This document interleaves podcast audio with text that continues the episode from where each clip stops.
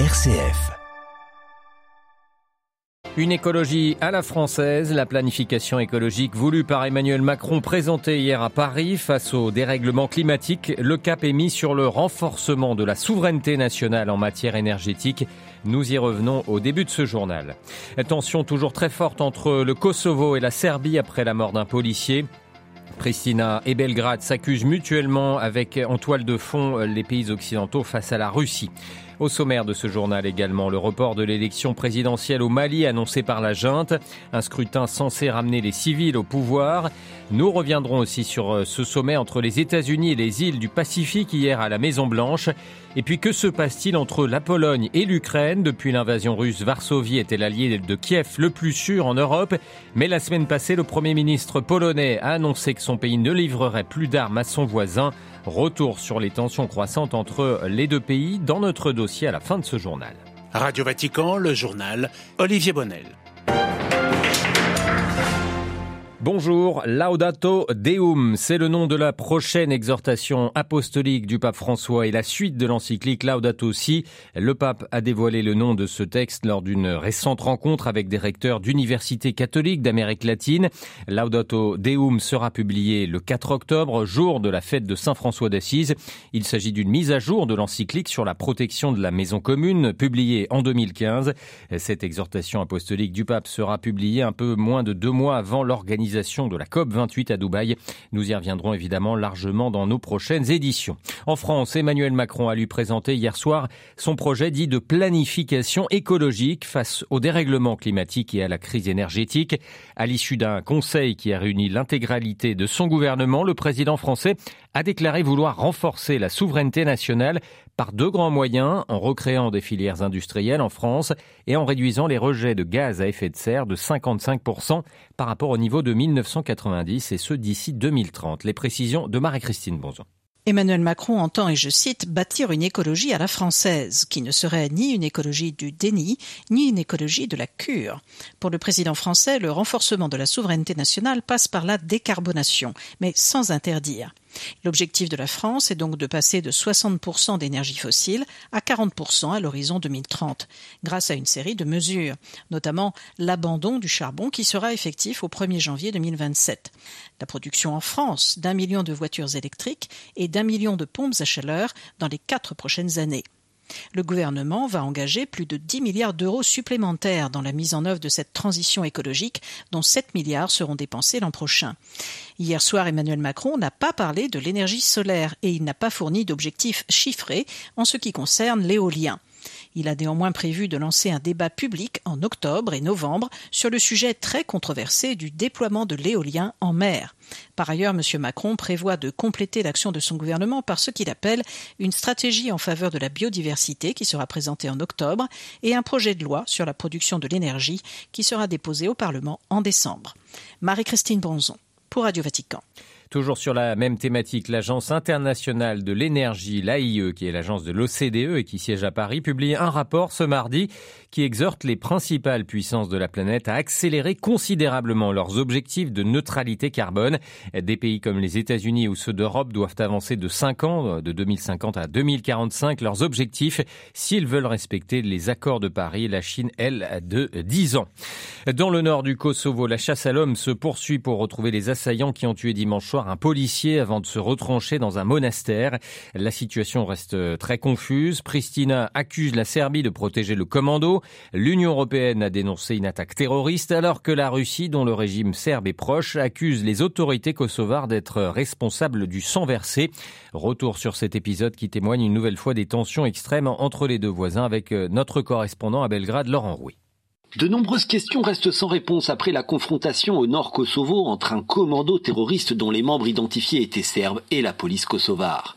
Les assaillants armés s'étaient retranchés dans un monastère où se trouvait une quarantaine de civils. Ils étaient apparemment encerclés par la police kosovare. Mais l'opération s'était achevée dans des circonstances confuses après la mort de quatre criminels et deux arrestations, alors que le premier ministre kosovar Albin Kurti avait évoqué une trentaine d'assaillants.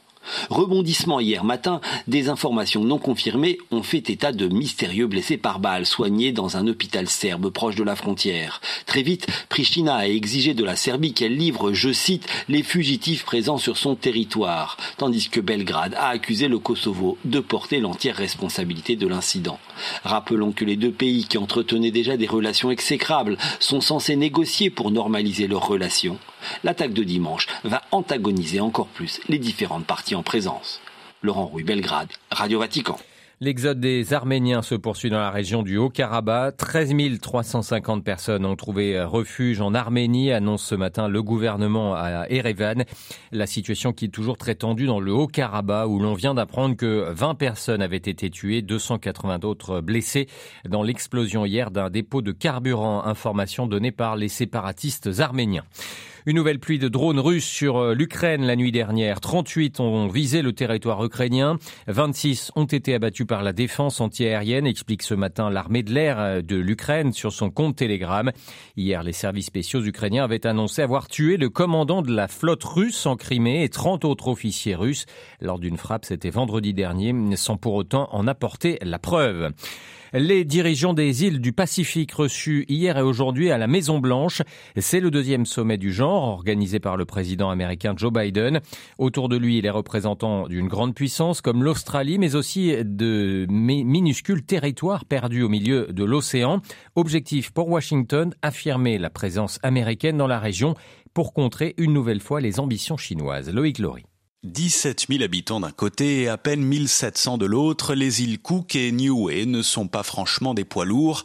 Hier, Joe Biden a pourtant reconnu la souveraineté de ces deux territoires, invités du sommet des États-Unis et du Forum des îles du Pacifique. Pour Washington, cette décision s'inscrit dans une stratégie plus large destinée à contrer l'influence de la Chine dans la région en se rapprochant d'une multitude d'acteurs locaux.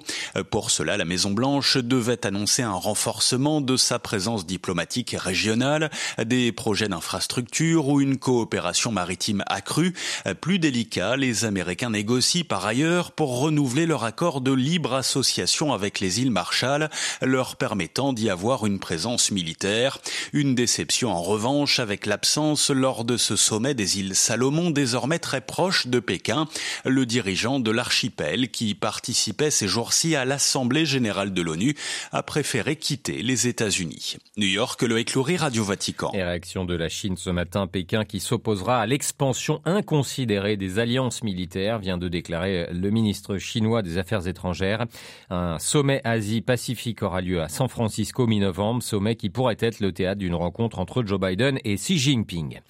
Direction l'Afrique et le Mali où le retour des civils au pouvoir est encore repoussé. La a en effet annoncé hier le report de l'élection présidentielle qui était prévue pour le mois de février prochain, sans annoncer euh, pourtant la date du futur scrutin. Bamako qui a avancé plusieurs arguments pour expliquer ce report. La correspondance régionale d'Abdoulazak Idrissa. Pour justifier le report, le ministre de l'administration du territoire, porte-parole du gouvernement de transition, Abdoulaye Mega, a avancé devant la presse trois raisons.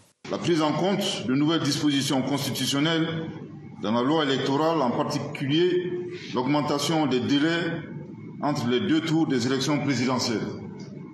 La prise en compte par l'EGE, l'autorité indépendante de gestion des élections, des résultats de la révision annuelle des listes électorales seul moyen d'assurer une large participation des Maliens aux prochaines élections. La gestion de la prise en otage de la base de données du recensement administratif à vocation d'état civil par le prestataire IDEMIA, une société française. Le colonel Abdoulaye Mega ajoute que les nouvelles dates pour cette élection présidentielle seront communiquées ultérieurement une élection présidentielle qui sera la seule que les autorités de transition vont organiser à charge pour le futur président civil d'organiser les autres, les législatives notamment. L'annonce du report de cette élection présidentielle intervient alors que les groupes séparatistes du nord du pays ont repris ces dernières semaines leur activité et que les djihadistes poursuivent les attaques contre les civils et les militaires. Abdelrazak Idrissa à Niamey pour Radio. En Thaïlande, une figure pro-démocratie condamnée à 4 ans de prison pour lèse-majesté. La question est toujours très sensible dans le royaume. Anon Numpa, un avocat de 39 ans, a expliqué en se rendant au tribunal être prêt à assumer un sacrifice de sa liberté. Depuis 2020 et les manifestations pro-démocratie, plus de 200 personnes, dont des mineurs, ont été accusées de lèse-majesté en Thaïlande.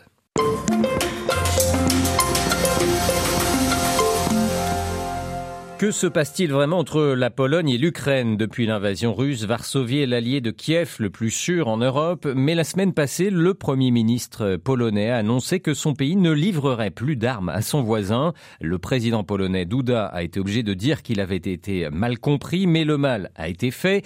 Les tensions entre Polonais et Ukrainiens ont pour origine les exportations de céréales ukrainiennes.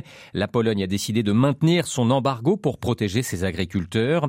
En réponse, l'Ukraine avait porté plainte à l'OMC, l'Organisation mondiale du commerce, contre la Pologne. Faut-il voir dans ces déclarations du gouvernement polonais une remise en cause de son soutien aux Ukrainiens face aux Russes? Ou est-ce une annonce d'abord et avant tout adressée aux Polonais qui éliront leurs députés le 15 octobre prochain? Georges Mink, directeur de recherche émérite au CNRS et professeur au Collège d'Europe, revient pour nous ce matin sur ce refroidissement entre les deux voisins.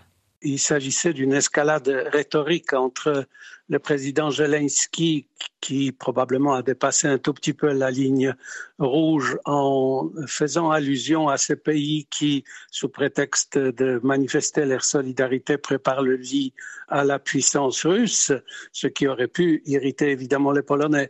Mais cela dit, les Polonais étaient dans cette escalade verbale parce que nous sommes dans une période électorale en Pologne et le pouvoir actuel joue sa prolongation. Le troisième mandat, c'est que l'électorat est flottant, qu'il a des problèmes, y compris dans la partie de son électorat traditionnel, que sont les paysans polonais déçus par le peu de résultats de la politique agricole du gouvernement actuel. Et donc, euh, euh, cette surenchère tient aussi au fait que le pouvoir polonais veut regagner le voie ruraux puisque l'enjeu est le passage de céréales et des produits agricoles ukrainiens à travers les territoires polonais, mais avec le risque et même une forte probabilité que cela concurrence le marché interne polonais et donc concurrence les paysans polonais. Autrement dit, c'est la politique intérieure polonaise, c'est tout simplement l'approche euh, des élections législatives qui explique cette sortie, euh,